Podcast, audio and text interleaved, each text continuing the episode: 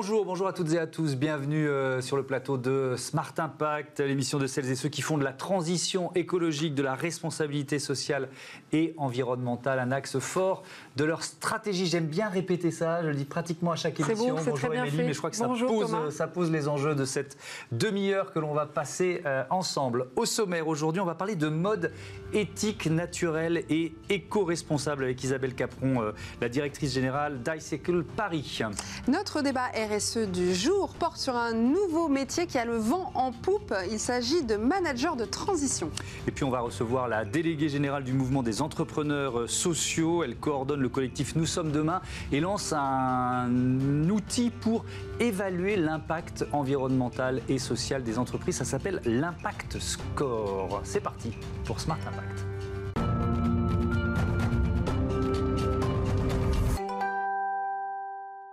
Et comme promis, euh, notre invitée, c'est Isabelle Capron. Bonjour et bienvenue. Bonjour. Vous êtes euh, donc la directrice générale d'Icycle Paris et la vice-présidente d'Icycle Shanghai Fashion Group. C'est une marque de luxe écologique. Vous allez nous expliquer ça pour les femmes et pour les hommes. C'est du Made in China et ça défend une mode éthique, naturelle et éco-responsable. Certains vont dire euh, y a des contradictions là-dedans, mais vous allez forcément les lever, ces, contradictions. Lancées en 97 par un, couple diplômé de l'école de design de la prestigieuse université Donghua, cette marque originaire de Shanghai se veut éco-bienveillante. Voilà deux termes là. Qu'est-ce que ça veut dire? Voilà, alors d'abord, vous avez parlé du Made in China. En fait, c'est le New Made in China.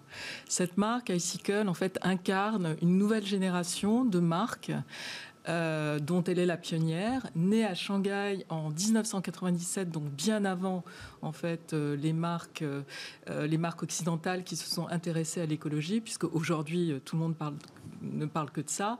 Et donc elle est née donc à la fin du XXe siècle avec au cœur de sa pensée une approche écologique, influencée en fait par l'essor et euh, quand même les ravages de l'urbanisation en Chine. Donc une prise de conscience beaucoup plus précoce de la part euh, justement de ces jeunes entrepreneurs chinois qu'il fallait euh, avoir une approche beaucoup plus vertueuse dans ce secteur qu'ils avaient déjà identifié comme très polluant, ce qui est aujourd'hui l'actualité. Et alors ça se concrétise comment quand on dit éco-bienveillante Qu'est-ce que ça veut dire éco-bienveillant Alors on pourrait dire que c'est le pionnier de la mode naturelle et durable. On pourrait parler de slow fashion, on pourrait parler de green fashion, etc. Mais qu'est-ce que ça veut dire? Mmh. Ça veut dire, euh, en tout cas dans leur vision, que euh, c'est la notion de bienveillance envers l'environnement et la nature, qui est d'ailleurs au cœur de la pensée chinoise de taoïsme. C'est intéressant de voir que les marques occidentales sont souvent inspirées à travers leurs créateurs, leurs designers d'un patrimoine. Euh, en fait, la Chine, qui est quand même une, une, puissance résurgente hein, et, non émergente, mm-hmm. puisqu'elle a 5000 ans d'histoire, en fait, elle puise désormais dans son patrimoine culturel. Donc, le patrimoine culturel de la Chine, c'est un rapport à la nature, une révérence à la nature, qui est complètement euh, à l'opposé des clichés d'ailleurs qu'on a nous en Occident. Mais il y a ce retour en fait à cette culture euh, qui est euh, l'harmonie entre l'homme et la nature. Et donc, ça veut dire quoi, éco-bienveillant? On prend à la nature ses ressources naturelles, mhm. c'est-à-dire les matières premières d'origine végétale ou animale, donc le lin, le coton la, le cachemire, la laine. Oui, et puis euh, pas, n'importe lesquels. Vous allez nous expliquer où vous allez les chercher. Les meilleurs, mmh. euh, ceux qui euh, d'ailleurs sont dans le respect le plus éthique en matière de production, etc., qui les transforment en vêtements avec un design très minimal, anti-excès. Pourquoi? Parce que quand le design est minimal, en fait, il y a moins de déchets mmh. de vêtements, enfin de, de, de tissus et qui le produisent dans leurs propres usines pour maîtriser là aussi euh, tout ce qui est énergétique, qualité, etc. Et le distribuent dans des magasins qui sont eux-mêmes conçus avec des matières naturelles complètement recyclables. Mmh. Donc d'un bout à l'autre de la chaîne, c'est une marque qui est éco-bienveillante et vertueuse dans ce qu'on pourrait appeler une forme de, de mode circulaire, si vous mhm. voulez, avec des vêtements, dernière euh, brique en fait de la vision euh, globale de cette mode, qui est des vêtements extrêmement durables, parce que quand on dit durable, biodégradable, hein, même, hein. biodégradable, c'est-à-dire qu'on parle de longévité du vêtement. Mm. C'est-à-dire que les pièces, qui sont en fait des pièces très élégantes, aussi bien esthétiques qu'éthiques, d'un vestiaire essentiel, peuvent durer euh, une dizaine d'années. Et qu'on peut réparer d'ailleurs. On peut réparer. Ça, c'est quand même très novateur. On les ramène au magasin, ça? Absolument. Bien sûr, bien sûr. Donc, en fait, c'est un nouveau Il y a un service luxe. pour ça. C'est la nouvelle nature du luxe.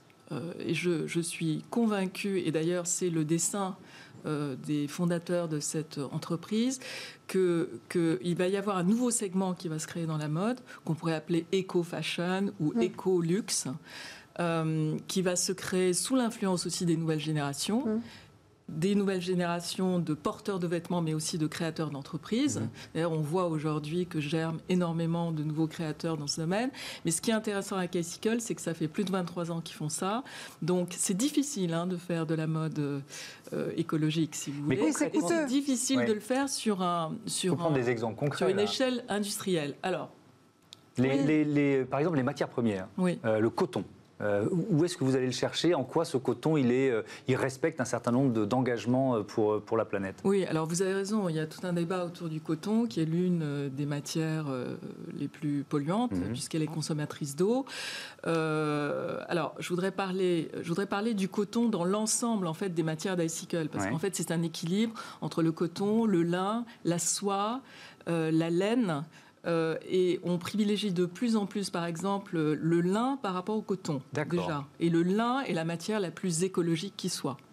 Euh, et d'ailleurs, elle est très développée en Europe. hein. Il, y a, il y a énormément de producteurs. euh, D'ailleurs, notre lin vient de Belgique. Ah oui, il y a, du- il y a du, Tout à du lin fait. belge. Il y Bah, a vous énormément de lin, en fait, euh, en Europe. Donc, Donc- déjà, vous privilégiez cette matière-là Voilà. par rapport à d'autres. Néanmoins, on utilise du coton, bien Ouais. sûr, un coton biologique. Bien sûr.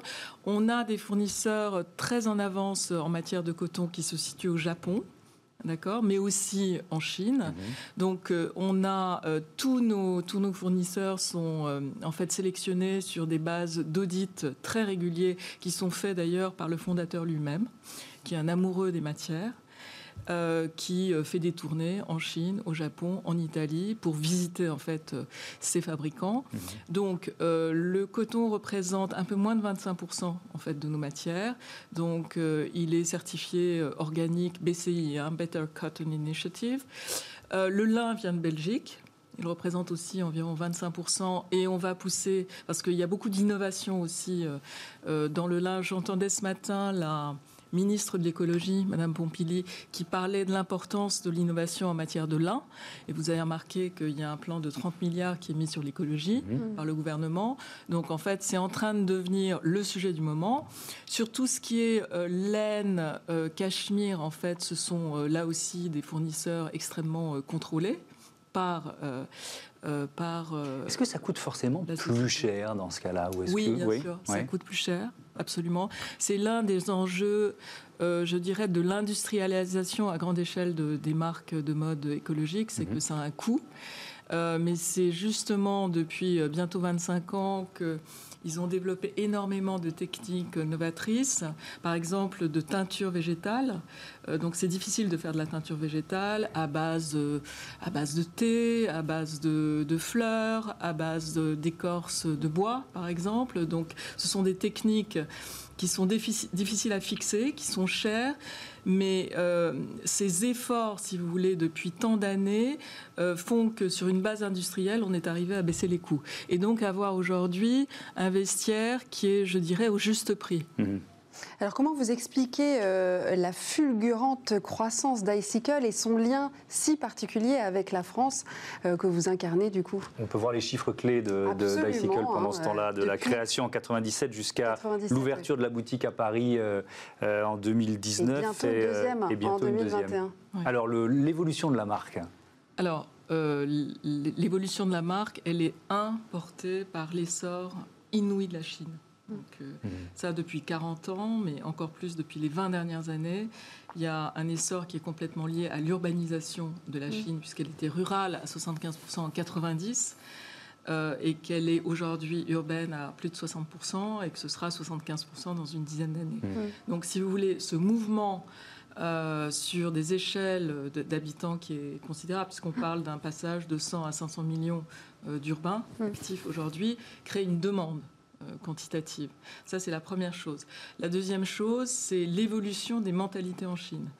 Euh, il se passe que, en fait, on, je pense qu'on sous-estime en Occident, bon, même si on commence vraiment à en parler et que la situation actuelle a mis euh, le projecteur sur la Chine, on sous-estime en fait l'évolution des mentalités en Chine, euh, l'évolution euh, de l'appétit de, de, l'appétit de consommation en Chine et surtout de la recherche de qualité. Mm. Pourquoi? Parce qu'il y a eu euh, des, des, crises alimentaires, il y a eu des crises aussi vestimentaires, c'est-à-dire qu'est-ce qu'on met en fait, qu'est-ce qu'on donne à son enfant, comment on alimente son enfant, qu'est-ce qu'on met sur nos peaux, etc. Donc ça a boosté cette marque qui depuis son origine est une marque au fond de sécurité aussi, hein, non seulement euh, euh, de chic, de style, mais aussi de sécurité.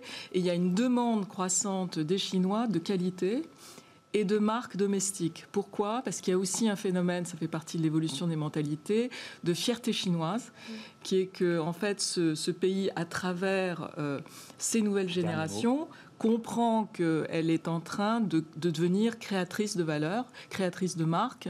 Il faut voir aussi que dans d'autres domaines comme euh, l'automobile ou euh, par exemple la technologie en particulier, euh, la Chine a pris de l'avance. il y a les fameux BATS aujourd'hui, hein, Batix, Baidu, Alibaba, Tencent, Xiaomi, Huawei, qui font compétition à toutes les marques mm. occidentales, et ce dans beaucoup de secteurs. Mm. Et la mode est un secteur où de même qu'il y avait eu, euh, si vous voulez, une vague de marques japonaises à la fin des années 90, 80-90, il va y avoir une nouvelle marque, euh, une nouvelle vague de marques chinoises qui va avoir un destin Merci international. Beaucoup. Mmh. Merci, Isabelle Capron. Je rappelle que vous êtes la euh, directrice générale d'Icycle Paris, vice-présidente de la marque au niveau mondial. Merci et à bientôt sur Bismarck. On passe au débat du jour, le management de transition.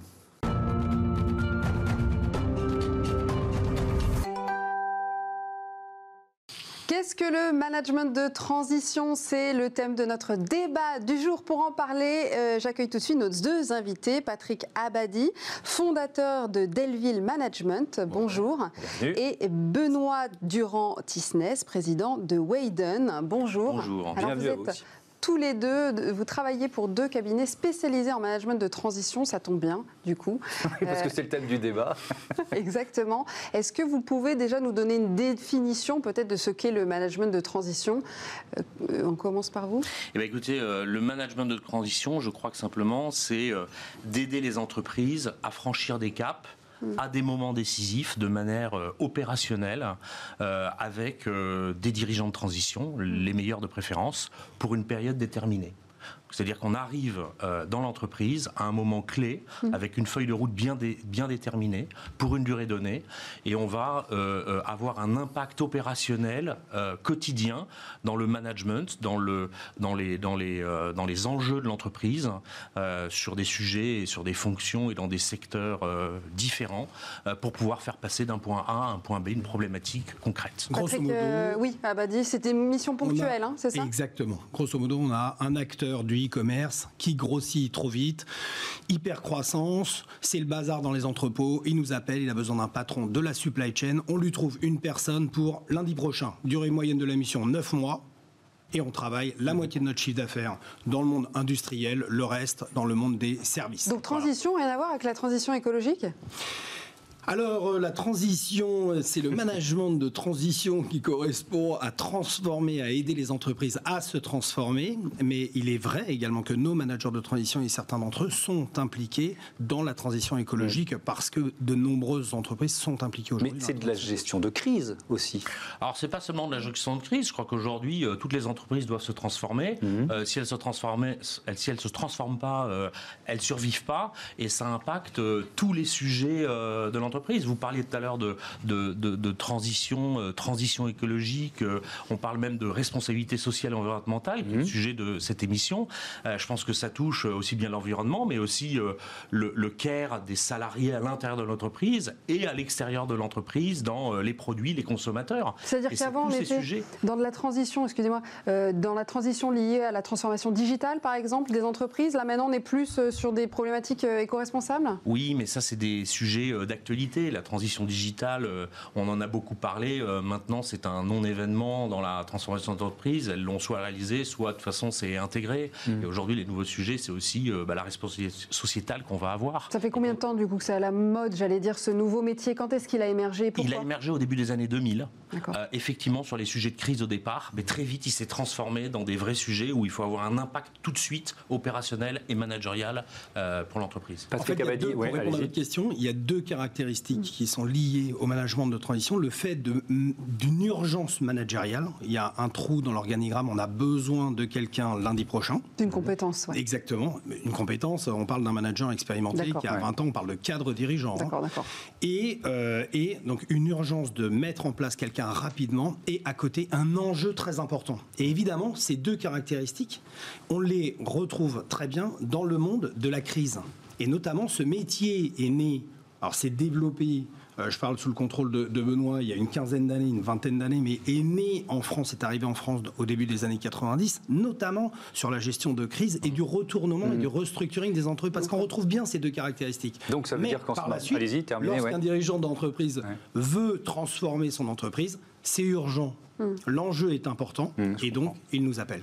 et en ce moment, on est en plein dedans. Et en plus, en plus la, crise Covid, j'imagine, euh, amène des entreprises à se poser la question d'une transformation, d'une urgence de la transformation. Oui, oui ou non Bien sûr. Et euh, on a été euh, les premiers impactés parce qu'il a fallu nous-mêmes qu'on se transforme pour adapter la façon dont on va intervenir sur les missions concrètement pour s'adapter hmm. bah, à toutes les problématiques que le Covid a posées sur les missions. Dit autrement, le pire pour nous, c'est une entreprise qui est bien géré. 5% de croissance, un succession plan, tout est anticipé, il se passe rien. Il fusionne pas, il change pas d'actionnaire, il, il lance pas une nouvelle ligne de production, bref, tout va bien. Mais donc, ça, c'est notre, ça, c'est notre cauchemar. Alors, ceux qui font appel à nous, c'est ceux qui vivent de la volatilité à la hausse, hyper croissance, comme dans le e-commerce, comme dans l'emballage aujourd'hui, euh, comme dans euh, euh, l'économie, l'économie numérique, mhm. digitale, aujourd'hui qui est en train d'exploser. Et puis de l'autre côté, bah, ceux qui nous appellent, c'est ceux qui vont pas très bien. L'industrie automobile, l'industrie aéronautique, aujourd'hui, oui, j'imagine. Oui. Voilà. En fait, on parle de changement. Et dans le changement, globalement, les gouvernances d'entreprise, elles savent ce qu'elles ont à faire. Le problème, c'est la mise en œuvre. Et nous, on est les acteurs de la mise en œuvre de ce changement. Opérationnel. Opérationnel et managérial à tous les jours, dans des cas urgents et importants. Alors comment vous trouvez votre euh, matière première, j'allais dire vos, Alors on anticipe les chaînes d'exécution. C'est-à-dire que nous, on est, en tout cas, euh, je parle pour Whedon, on est en permanence en train de rencontrer des dirigeants disponibles immédiatement et on va évaluer et sélectionner euh, les meilleurs de ces dirigeants pour pouvoir leur confier des missions. On est labellisé pour ça par Bureau Veritas Certification dans nos méthodologies.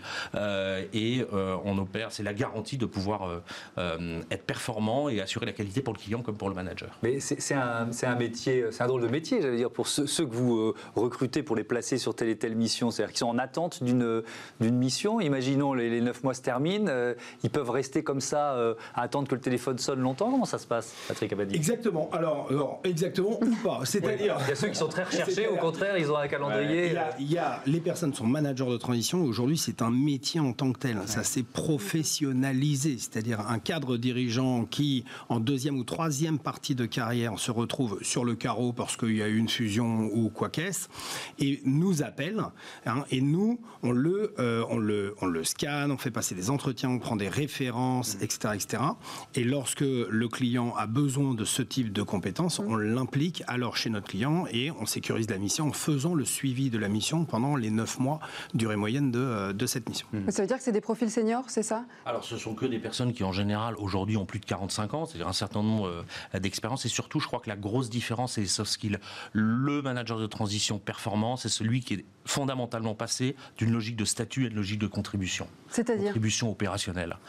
C'est-à-dire euh, tout simplement que euh, c'est pas une problématique de carte visite, de nombre de, fenêtres dans son bureau ou de voitures de fonction. Mm. C'est une problématique de comment résoudre le sujet qui aujourd'hui, c'est ça qui les fait vibrer. Et c'est en ça, pour rebondir sur ce qu'on disait tout à l'heure, qu'il y a deux types de managers de transition. Il y en a qui, ont en ont fait leur métier, c'est un vrai métier à part entière. Et il y en a quelques-uns dont on a évalué qu'ils ont les capacités, soft skills, de pouvoir s'adapter rapidement à ce type d'intervention qui est quand même, il euh, euh, faut avoir une attitude de combat quand même, hein, euh, et qu'on sélectionne et qui sont simplement entre deux jobs. Mais vous demandiez, Thomas, comment identifier le bon manager de transition disponible lundi, nous, chez Delville Management, on a fait le pari de structurer un club d'affaires qui porte le nom du cabinet qui s'appelle le Club Delville, qui compte aujourd'hui plus de 450 dirigeants d'entreprise.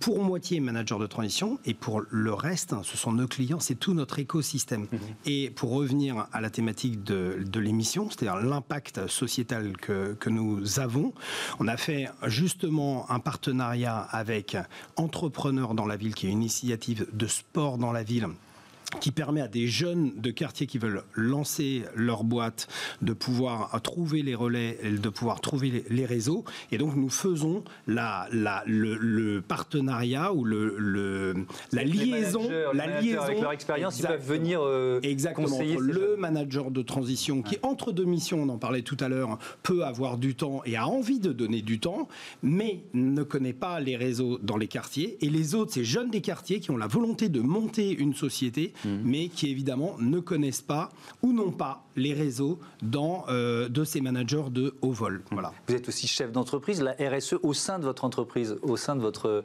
euh, cabinet Wayden, ça, signifie quoi? Je crois fondamentalement que euh, la RSE aujourd'hui, dans sa globalité, est incontournable dans la plupart des entreprises en France. Nous-mêmes, on intervient pour des acteurs, en tout cas, on a fait le choix chez Wayden d'intervenir pour des acteurs et on est spécialisé sur des entreprises de plus de 200 millions d'euros de chiffre d'affaires mhm. qui sont concernées. on peut pas être aligné si nous-mêmes on n'est pas compliance. Euh, ça fait euh, depuis début 2020 qu'on travaille à l'interne chez Wayden pour s'aligner euh, au niveau RSE. Mmh. J'ai signé pas plus tard que la semaine dernière le contrat cadre pour rentrer dans cette démarche. C'est un des trois labels les plus importants en France et j'aurai le plaisir de vous annoncer dans quelques semaines qu'on est labellisé sur un label qui s'appelle Lucie, qui est sûrement connu de, mmh. de nos téléspectateurs. et je pense que c'est une première en France, première entreprise de management de transition labellisé euh, RSE. Merci beaucoup, merci, à tous les deux d'avoir participé à ce débat. C'était passionnant. On passe à la bonne idée du jour, ça s'appelle Impact Score.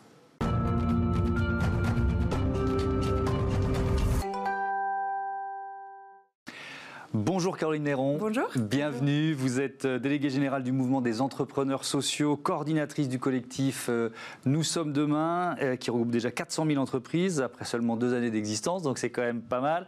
Et vous venez nous parler de l'impact score. On est en pleine actualité. Vous venez de lancer cet accélérateur de la transition écologique et sociale des entreprises. Déjà, c'est quoi? Comment ça marche? Mhm alors, euh, notre constat euh, à tous les entrepreneurs réunis dans cette coalition Nous sommes demain, mmh. qui est une euh, coalition de réseaux d'entrepreneurs. Donc, on trouve le CJD, le réseau Entreprendre, mais aussi bien les réseaux les plus pionniers de l'impact social et écologique, comme bah, le mouvement des entrepreneurs sociaux que je mmh. représente, mais aussi des mutuelles, des coopératives, Bicorp, les entreprises à mission, tous ceux que vous connaissez et qui travaillent sur ces enjeux depuis, depuis quelques mois, quelques années. Mmh. notre enjeu, c'était de dire aujourd'hui, aujourd'hui, euh, il faut euh, accélérer la transition sociale et écologique des entreprises.